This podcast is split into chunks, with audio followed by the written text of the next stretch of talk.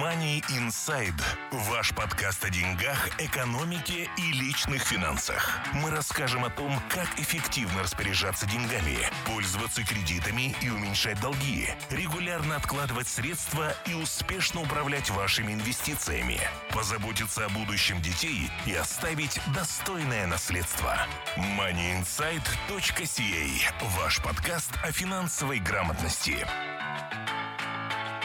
Добрый день, уважаемые слушатели нашего подкаста. Вы слушаете Money Insight, подкаст о деньгах, экономике и личных финансах. А сегодня у нас достаточно необычный выпуск. А, он не касается напрямую денег, однако он все равно связан с деньгами, косвенно, но тем не менее связан. И сегодня в студии нахожусь я, как обычно, Глеб Кобец, Артем Бычков. Добрый день.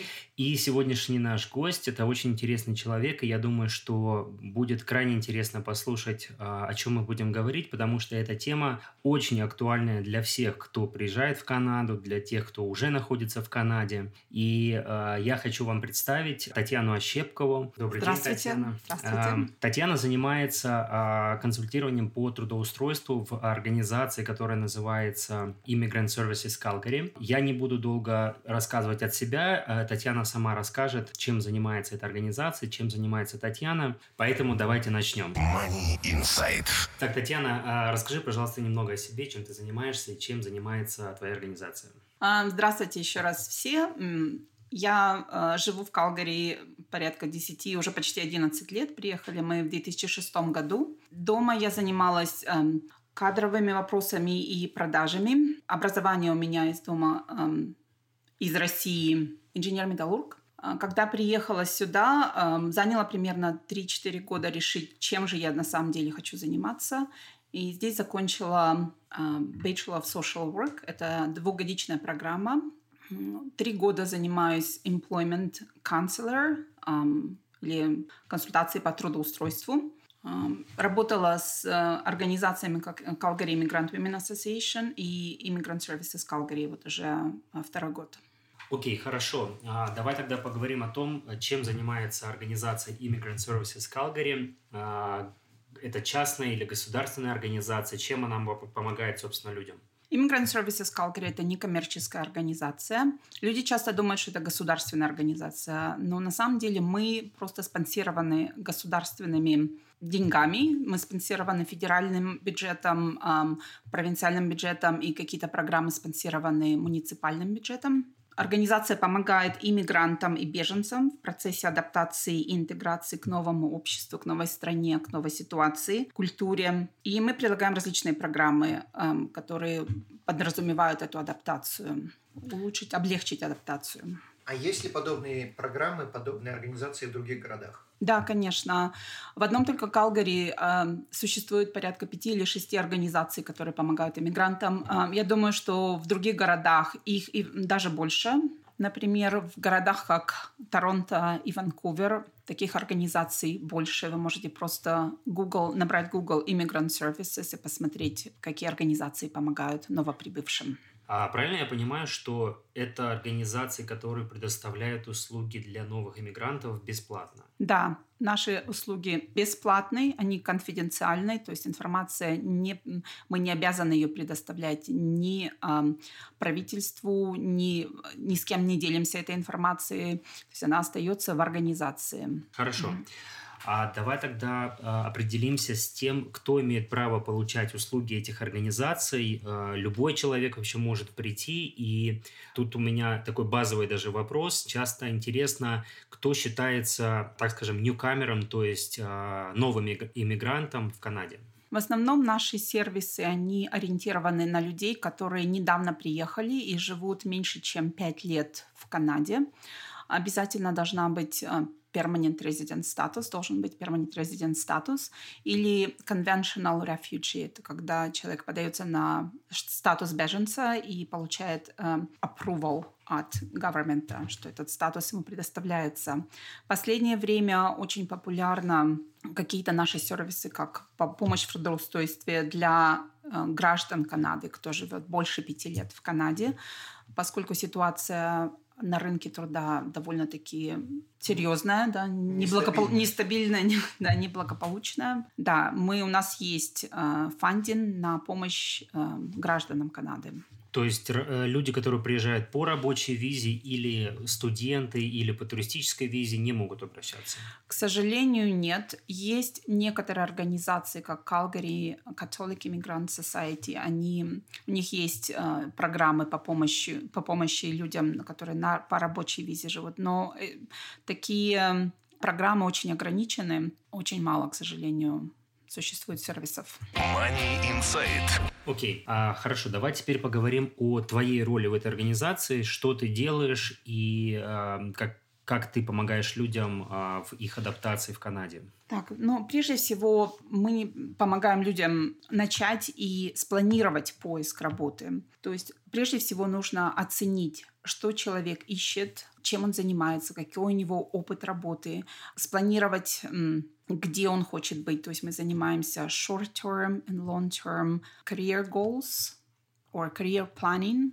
Мы стараемся найти потенциальных работодателей, с которыми можно связаться и к которым мы можем обратиться. То есть мы строим отношения с работодателями, организуем различные семинары, workshops, ивент, ярмарки по устройству на работу. То есть как можно более активно стараемся вовлекать новопривыкших людей в эм, различные employment процесс, да, activities, да, процессы. Но, тем не менее, вы не являетесь рекрутинговым агентством.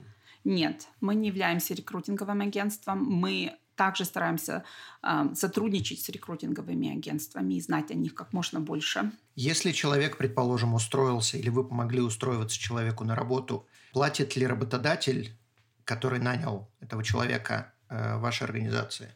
Что-то? Нет, нет эм, мы ничего не получаем от работодателя. Эм, мы спонсированы федеральным и провинциальным правительством Канады, Альберты, э, и получаем деньги от них. Единственное, что мы должны писать репорты о том, что мы помогли сколько, э, э, сколько лю... человек, человек нам устроили, помогли устроиться на работу. И от этого зависит э, наш успех, успех наших программ и фандинг на следующий год. Понятно, и дальнейшее финансирование. Даль... Понятно, окей, угу. спасибо. Insight. Хорошо. Какие наиболее часто существуют барьеры или, скажем, препятствия э, у людей, когда они начинают искать работу в Канаде? Первый и самый серьезный барьер – это отсутствие канадского опыта. Большинство канадских а, работодателей, они ищут и а, основывают выбор кандидатов на канадском опыте работы. Это самый серьезный барьер. Другой барьер – это а, низкий уровень языка. К сожалению, многие канадские работодатели, они не понимают всей серьезности, насколько это сложно выучить и работать на другом языке. Поэтому э, они ожидают, у них такие же ожидания от иммигрантов, как от э, местных эм, работников и кандидатов. Ну, как бы этот э, другой барьер. Э, иногда бывают завышенные ожидания у самих кандидатов. То есть иммигранты приезжают с довольно хорошим статусом, э, высоким статусом, предыдущим хорошим опытом, э, хорошей карьерой, которую они сделали в своих странах. Как, например, у меня были клиенты из Пакистана, которые приехали высокий менеджмент статус в банке у мужа и э, был профессор, жена была профессор в университете. Они приехали с ожиданием, но мы хотим такую же работу здесь. К сожалению, requirements у местных работодателей, то есть запросы были другие, не соответствовали их, и они были очень разочарованы.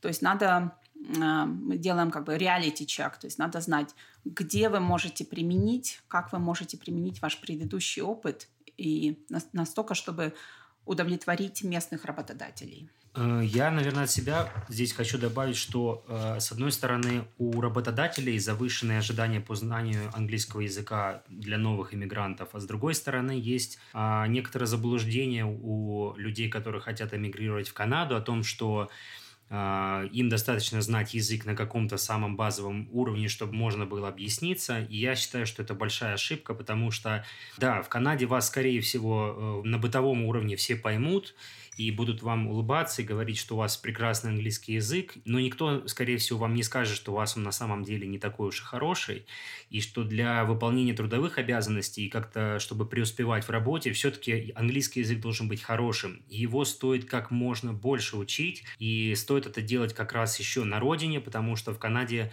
для этого у вас, скорее всего, будет мало времени и мало сил, и меньше возможностей, и это будет все стоить дороже, поэтому нужно как можно лучше учить язык до приезда в Канаду, чтобы оправдать и свои ожидания, и ожидания работодателей.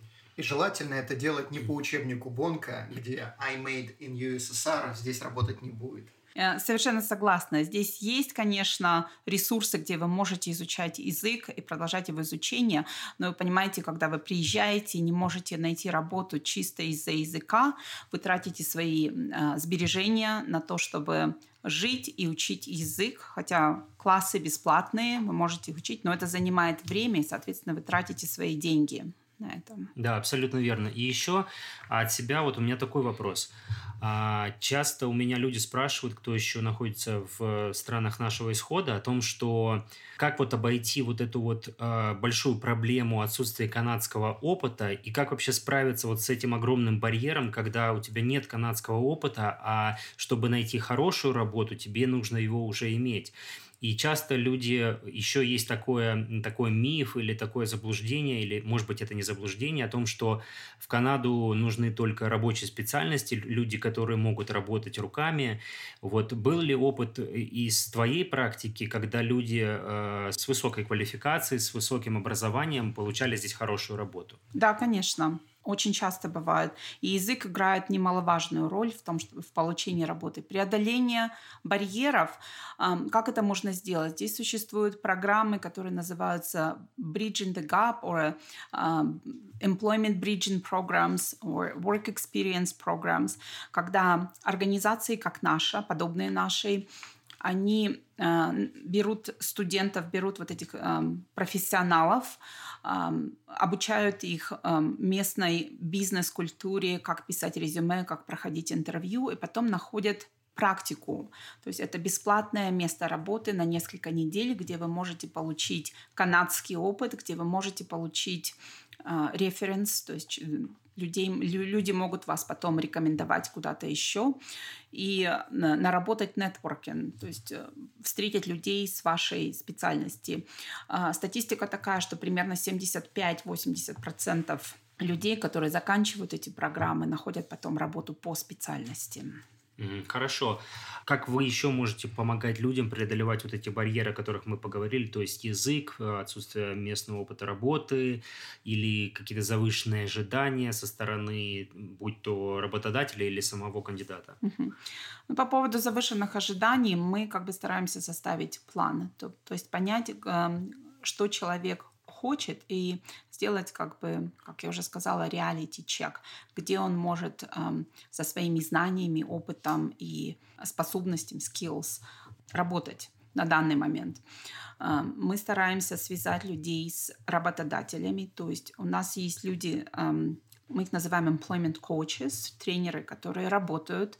Э, многие из них бывшие мигранты, кто-то из них люди местные канадцы, которые просто очень хотят помогать другим. И они помогают людям, как бы предоставляют им знания, рассказывают о специфике работы здесь, о специфике их специальности. Вот. Конечно, невозможно всем найти таких менторов, но мы как бы стараемся сделать лучше. Есть программы, есть э, в других организациях по, ментор, э, по поиску менторов. Хорошо, а если люди э, уже пришли к тебе, допустим, или в вашу организацию, а могут ли они обращаться параллельно еще в другие организации? Да, я очень это encourage, я не знаю, как по-русски сказать. Советую поощряю. Советую, поощряю, да, спасибо. Да. Заставляю. Потому что в каждой организации люди могут получить какую-то информацию, которую мы можем, допустим, не знать. Мы, я не могу утверждать, что я знаю все сто процентов. Я делюсь информацией, которую я знаю, с удовольствием поддерживаю людей, но я также советую обращаться в другие организации, потому что каждый ищет себе человека или connections, э, такую, которая подходит именно ему. Это все то же самое, что найти себе доктора или шринка. Угу. Не знаю. Угу. Хорошо. А еще вот такой вопрос. А, тебе много людей приходят, да, вот люди, которые только недавно приехали в Канаду, и с какими, э, скажем так, их проблемами ты сталкиваешься чаще всего, то есть что у людей самое первое вызывает трудности, то есть в чем, в чем они испытывают нужду больше всего? Бывают люди, которые не знают, куда, куда им а, идти дальше. То есть они приехали, вот люди, которые а, у них была профессия дома, но они не, по какой-то причине не хотят ее продолжать здесь, хотят э, начать чего-то новое, или хотят переучиться, или хотят э, начать свой бизнес не могут определиться, с чего им начать, где им начать, как им, э, в какие, какие источники информации, какие ресурсы им могут помочь. Хорошо. А я думаю, что на этом мы закончим первую часть нашего подкаста. Она была такой вводной. Мы говорили в ней о том, э, чем занимается организация Immigrant Services Calgary и чем непосредственно занимается Татьяна. И во второй части этого подкаста мы поговорим уже о более прикладной теме, о том, как искать работу, может быть, как писать резюме, какие способы поиска и какие ресурсы э, нужно использовать для поиска работы. Поэтому не переключайтесь, оставайтесь с нами. Money Insight. Ваш подкаст о финансовой грамотности. Дорогие слушатели, если э, вы задумываетесь о том, чтобы вместо того, чтобы искать работу, открыть свой бизнес, э, мы хотим напомнить, что мы записывали несколько подкастов на эту тему, поэтому э, можете прослушать их. Или если вы уже будете находиться в Калгари или даже в Канаде, вы можете связаться с Артемом и поговорить на эту тему, просто получить некоторые рекомендации, советы по открытию своего бизнеса в Канаде. Мы продолжаем, и э, во второй части мы будем говорить о поиске работы непосредственно. И первый вопрос – это самый такой базовый и, самый частый вопрос, как искать работу в Канаде и где ее искать. Татьяна, что можешь посоветовать по этому поводу? Ну, прежде всего я хочу сказать, что нужно начать с um, assessment Решите, что вы можете делать, что вы хотите делать. А, на чем основан ваш поиск работы? На вашем предыдущем опыте, на вашем образовании, на ваших желаниях что-то делать и э, умении что-то делать? То есть нужно оценить свои возможности. Где искать работу? А, большинство людей, эм, как говорит статистика, 80% людей ищут работу онлайн. То есть они идут на Indeed, на другие сайты, но онлайн это примерно 20-25% работ доступных. Остальные работы мы называем это hidden market, то есть работы, которые распределяются внутри компании по каким-то персональным э, рекомендациям. Работы, которые ищут рекрутеры, тоже примерно 20-25% работ. Ну, в общем, наработка э, вашего круга, профессионального круга общения. Э, какие-то работы есть через профессиональные э, ассоциации, организации, как Alberta College of Social Workers, APEGA, ASSET, э, еще какие-то организации профессиональные. То есть часто работы там mm публикуются. Публикуются, да. Хорошо. А, скажем, если человек приезжает уже с э, достаточно хорошим опытом работы, с э, багажом знаний хороших, да, и практических навыков, обязательно ли, э, что он будет или он должен искать работу на несколько позиций ниже, потому что у него нет, допустим, канадского опыта. То есть вот стоит ли ему делать такой downgrade немного, да, на несколько позиций ниже, если он был руководителем, то ему обязательно ли начинать с э, начальных позиций в своей профессии? Я думаю, что не обязательно.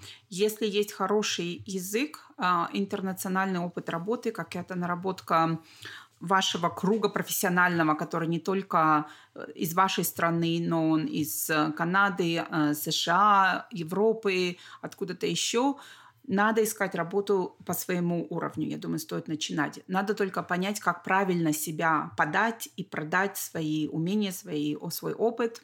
То есть международные сертификаты, какие-то лицензии или дипломы, или там сертификаты прохождения каких-то курсов, все это очень может помочь в Канаде, правильно? Оно может помочь, но самое главное в Канаде больше ценится опыт работы, нежели какие-то сертификаты или какие-то обучения, уровень обучения. То есть ну, это надо понять. При что... прочих равных условиях они добавят какой-то какой Однозначно, плюс. да. Угу. Хорошо. А тут как раз мы подошли к следующему моему вопросу. А, обязательно ли человеку переучиваться или доучиваться по своей профессии в Канаде, или можно начать искать работу без этого? Я думаю, что можно и нужно начать работу без этого, если человек хочет переучиться, прежде всего ему нужно понять, почему. Часто я вижу клиентов, которые идут учиться, потому что они отчаялись, они пытаются найти работу.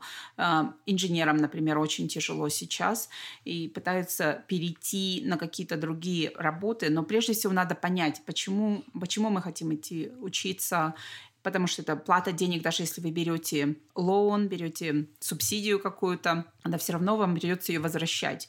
Прежде чем принять решение переучиваться или учиться по своей специальности, надо понять, куда мы с этим идем, чего мы хотим добиться.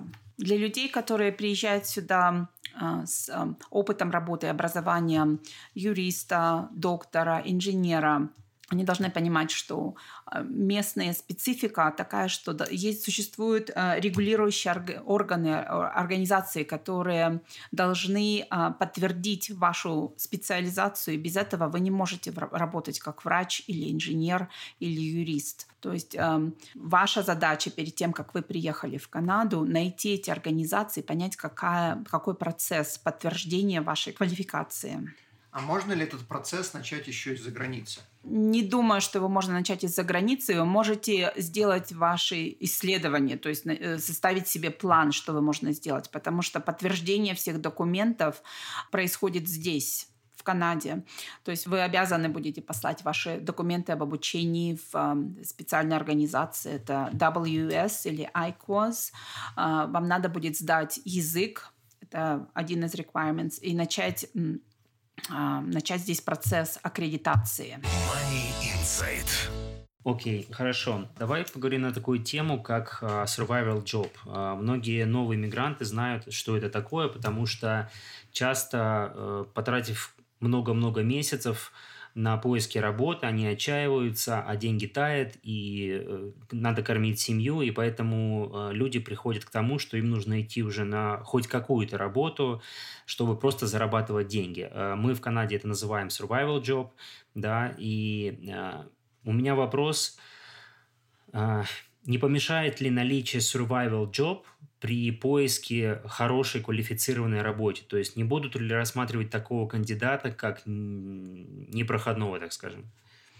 Я не думаю, что это так серьезно, что они не будут рассматривать кандидата. Я думаю, многие люди, кто жили здесь, включая меня, прошли через этот опыт survival, или мы их называем transitional job. А, transitional job помогает, имеет свои бенефиты, свои uh, плюсы в том, что вы практикуете свой язык, если ищете survival job, старайтесь найти работу, где вы будете разговаривать, где вы будете практиковать язык. Вторая – это опыт работы в Канаде. Неважно, что это не по специальности, вы все равно заработаете рекомендации, если себя хорошо проявите от э, вашего супервайзера, э, менеджера. И третье, конечно, очень тяжело по себе знаю видеть, как э, деньги, которые привезли сюда, тают в банке, и ничего туда не прибавляется. Жизнь здесь не дешевая. Эм, рент квартиры, каждый, каждый день покупать э, продукты, как бы это все уменьшает очень сильно ваш баланс. Баланс, да. Поэтому survival job я вижу это как одна из ступеней. Это не обязательная ступень к успеху, но это может быть одна из ступеней, эм, чтобы найти стабильную профессиональную работу в будущем. Да, я от себя хочу добавить, что мое наблюдение такое, что survival job в Канаде – это не что-то такое прям вот ниже своего достоинства, на которое ты пошел, и все, и тебя больше не будет считать никто человеком. Очень часто люди, работая на таких работах, в принципе, позволяют даже себе жить достаточно неплохо. Я видел людей, которые работают на неквалифицированной работе, но при этом а, умудряются платить ипотеку, моргич, иметь машины. То есть а, не всегда survival job еще будет что-то такое прям вот ужасное, и это не значит, что ваша жизнь на этом заканчивается.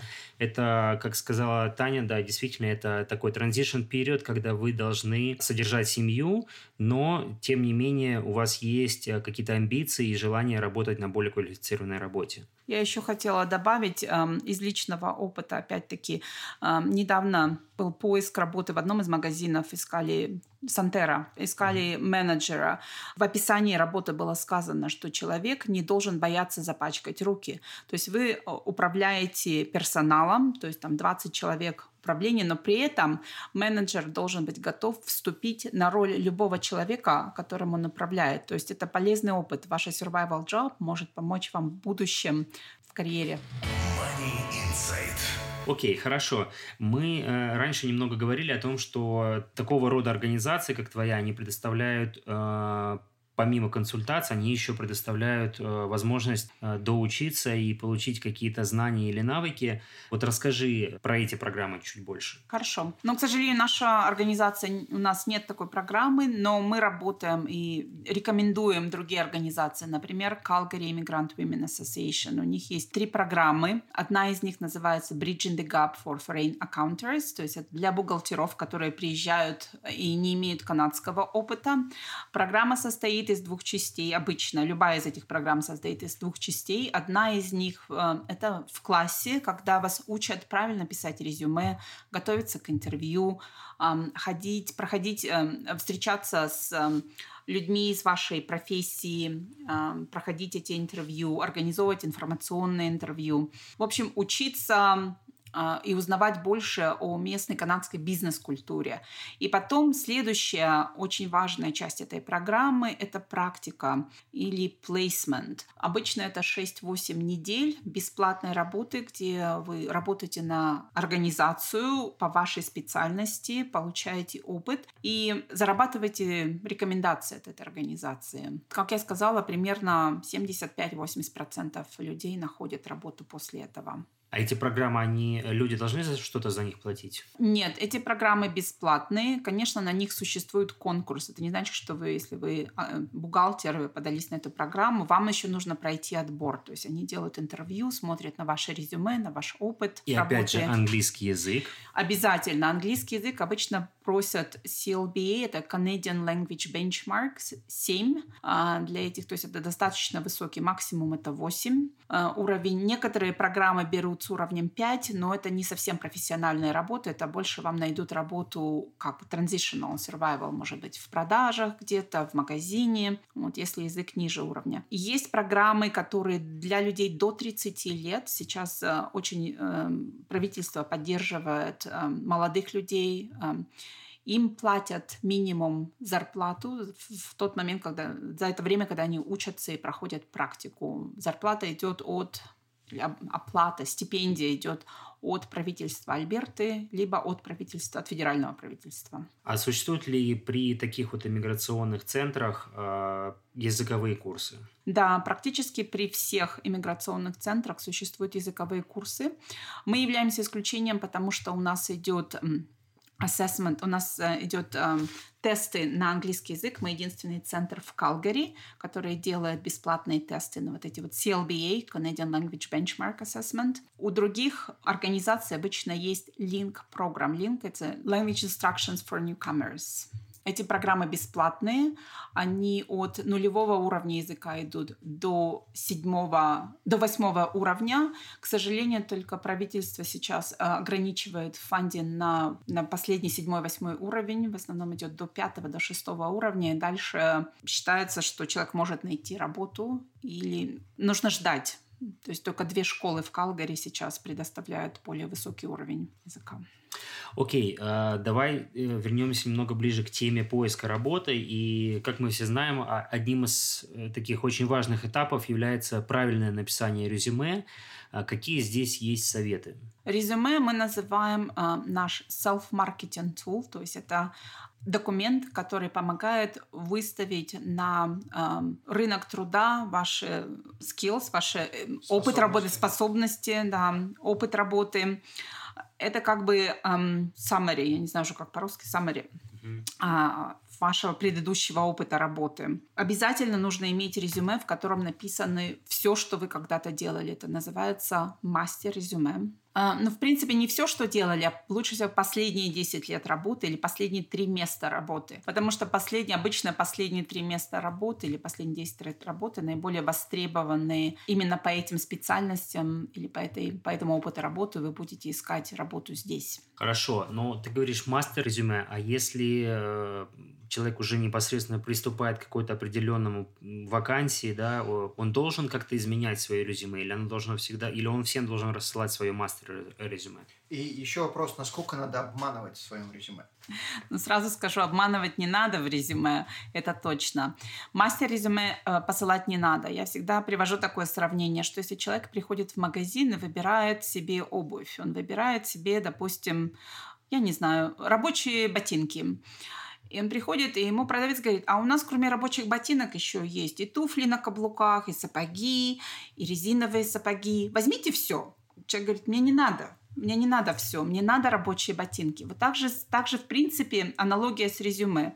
Вы продаете те свои умения и опыт работы, которые нужны работодателю. Поэтому резюме мы меняем. Но мы не врем в нем, не обманываем. Мы пишем, мы делаем акценты на тех э, наших способностях, на, тех наших, на том нашем опыте, который нужен работодателю. Хорошо. А нужно ли обязательно писать на каждую вакансию, когда ты отправляешь резюме, сопроводительное письмо, cover letter? Что мы слышим от работодателей, от um, human resource professionals и рекрутеров, что только примерно 10-15% э, людей читают cover letter, но, однако, мы не хотим упустить именно эти 10%, даже эти 10%. Поэтому я рекомендую все-таки cover letter писать. Его не обязательно делать отдельным документом. Я предлагаю людям писать его, если аппликация подается через e-mail, писать его в e-mail, Некоторые рекрутеры, они говорят, что именно на основе cover letter они предлагают работодателю этого человека.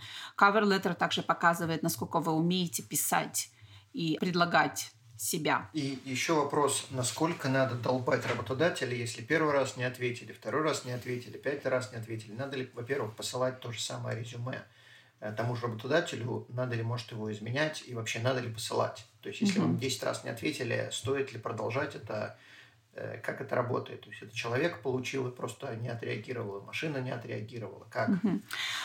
Очень многие организации сейчас используют Applicant Tracking Systems. Applicant Tracking Systems – это программа, которая сравнивает э, описание работы с резюме, которое они получают. Поскольку сейчас идет очень большой наплыв кандидатов в связи с кризисом некоторые на некоторые позиции поступают 300 и больше аппликаций.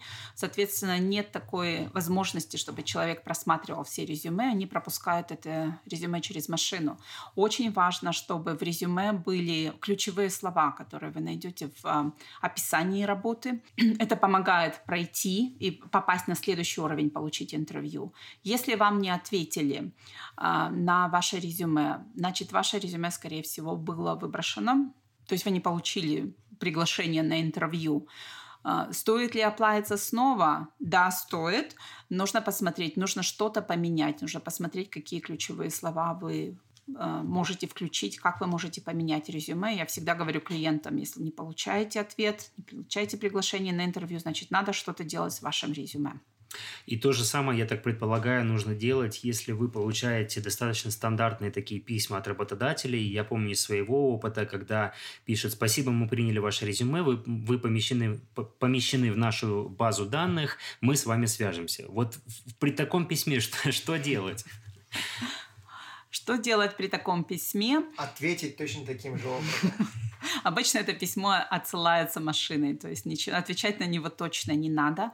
Вы можете сделать follow-up, то есть это эм, последующее, последующее да, обращение. обращение. То есть, допустим, вы не услышали от работодателя в течение двух недель, вы можете послать ему e-mail а, часто очень просят не звонить, это, это понятно, у людей нет времени отвечать на звонки, но послать email, если вас э, все еще думают, что вы можете быть потенциальным кандидатом, то, скорее всего, вам ответят, что это в процессе, ваша аппликация в процессе.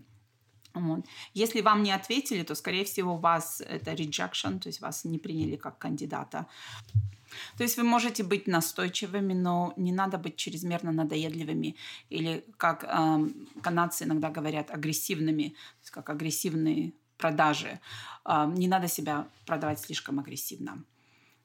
Хорошо. А скажи, пожалуйста, существуют ли какие-то какая-то статистика или какое-то вообще вот э, мнение э, консультантов по трудоустройству или специалистов по трудоустройству, какой средний срок поиска работы и ну, скажем, в Калгари, да, или в Альберте, потому что каждая провинция, конечно, по-разному выступает. Э, данные 2016 года в среднем э, поиск работы это включает в себя и местных, не только иммигрантов, 6-8 месяцев. Конечно, да, это довольно большой срок, а, но к этому надо быть готовым. Многие находят работу раньше, то есть это, это очень а, средний показатель, это не, не значит, что вы попадаете под него.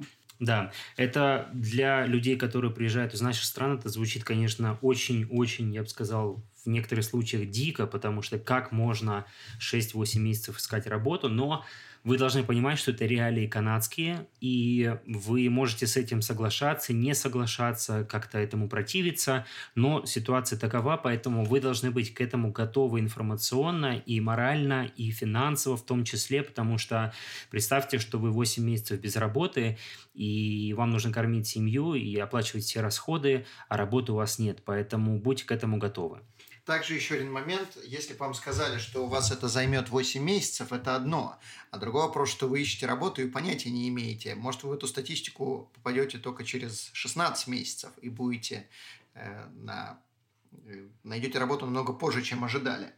Так что будьте готовы морально. И в том числе будьте готовы к тому, что вам придется пойти на survival job. Не гнушайтесь этого, потому что это все-таки возможность продолжать свою комфортную жизнь более-менее. Статистика имеется в виду по профессиональному поиску работы, то есть survival jobs найти легче. Хорошо, понятно. Money Insight. Следующий э, вопрос, который давай обсудим, это один из способов поиска работы, который широко известен в Канаде, это нетворкинг. Что это такое и как он помогает искать работу?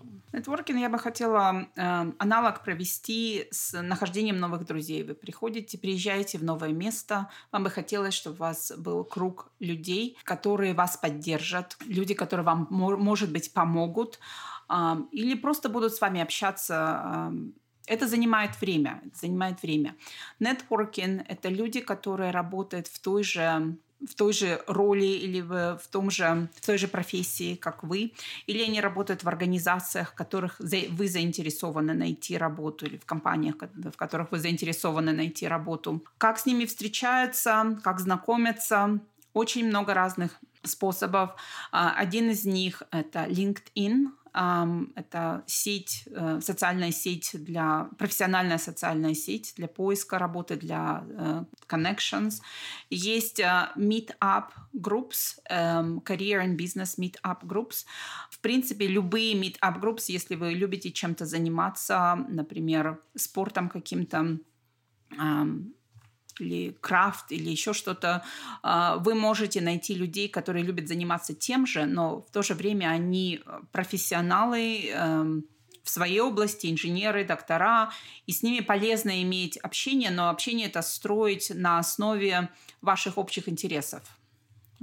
Другая возможность есть, это Toastmasters Internationals, это клубы по um, um, public speaking, по тренировке ваших презентаций. Или, обычно там встречаются профессионалы, это очень известные они э, по всему, по всей Северной Америке и сейчас уже по всему миру клубы, где вы практикуете свой язык, а, и в то же время вы знакомитесь с людьми, которые работают в разных областях. Вы расширяете свой круг общения с э, людьми в профессиональной сфере. Да, хорошо. Я от себя тоже добавлю, что нетворкинг не стоит воспринимать как э, способ любым способом, способ любым способом, да, найти свою работу. Воспринимайте нетворкинг именно как построение своей сети знакомств, потому что из своего опыта могу сказать, что часто находишь э, людей, которые изначально, ну, как бы не по первому интересу, да, скажем, не по поиску работы или там построению бизнеса, а достаточно заниматься каким-то общим делом, там, спортом, искусством, а, ходить куда-то на какие-то совместные мероприятия, и в течение вот этого общения люди друг друга больше узнают, и они понимают, что они, у них есть что-то общее, и они могут дальше продолжать общение, и вот так, именно такое общение рано или поздно выльется в то, что вы или найдете работу, или эти люди вам помогут найти работу, они посоветуют вас куда-то.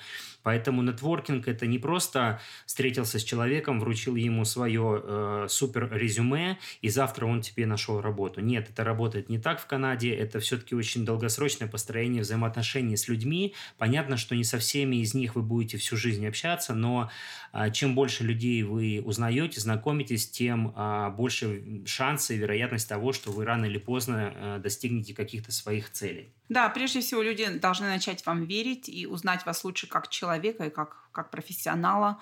И только на основе этого вы получите рекомендации от этих людей. Да, хорошо. А еще э, в Канаде очень распространено э, волонтерство. А может ли оно как-то помочь в поиске работы? Обязательно. Волонтерство – это большая часть канадской культуры. Люди любят помогать друг другу, любят участвовать в каких-то программах, в каких-то мероприятиях. мероприятиях, да, спасибо. И э, то также знакомиться друг с другом и просто проводить время хорошо. То есть, если вы любите чем-то заниматься, я бы советовала обязательно найти организацию или какую-то программу, в которой люди э, занимаются тем же самым. Например, проводить концерты, фестивали или участвовать в каких-то, например, Engineers Without Borders, Doctors Without Borders, организации, которые профессиональны, в которых участвуют профессионалы и помогают э, людям в комьюнити. На основе волонтерства можно получить хорошие рекомендации. Да, потому что, опять же, волонтерство раскрывает вас как человека, раскрывает ваши интересы, и вы будете интересны другим лю- людям. И когда вы интересны этим людям, то, соответственно, если у них какая-то появляется возможность для работы, в их компании, скажем, открылась какая-то вакансия, то очень высокая вероятность, что они вспомнят о вас, потому что вот вы им помогали, или вы там чем-то их заинтересовали, поэтому это может помочь в том числе и в поиске работы. Money Insight. Хорошо, мы обсудили достаточно много вопросов, и э, я хотел бы еще затронуть тему э, отсутствия канадского опыта работы и как вот еще раз преодолевать вот эту сложность. Я знаю, что э, Immigrant Services э, в Калгари э, открыла определенную программу или компанию, которая э, позволяет преодолевать вот эти барьеры. Как я уже сказала, способов преодоления барьеров много. А, один из них вот Bridging Program, другой волонтерин, третий это начать survival job и найти просто э, свой опыт э, создать канадские э, работы в, в другой области. Что мы пытаемся сделать? Компания, которую мы сейчас запустили, называется Voices of Calgary. Эта компания старается изменить мнение об иммигрантах. Часто у, у потенциальных работодателей существует мнение, что иммигранты приезжают сюда, и у них нет э, достаточно опыта или знаний, что им обязательно нужно переучиться или доучиться, или обязательно иметь канадский опыт. Что мы пытаемся сказать этой компании? Пытаемся сказать, что нет, мы э, люди, которые приезжают сюда часто профессионалы, они знают, что они делают, они, а, у них хорошее образование. Мы записали 20 историй людей, которые приехали сюда и э, стали успешными здесь. Э, это включает фармацевта, учителя, юриста, инженера и другие специальности. И также записали отзывы от работодателей, которые нанимают иммигрантов.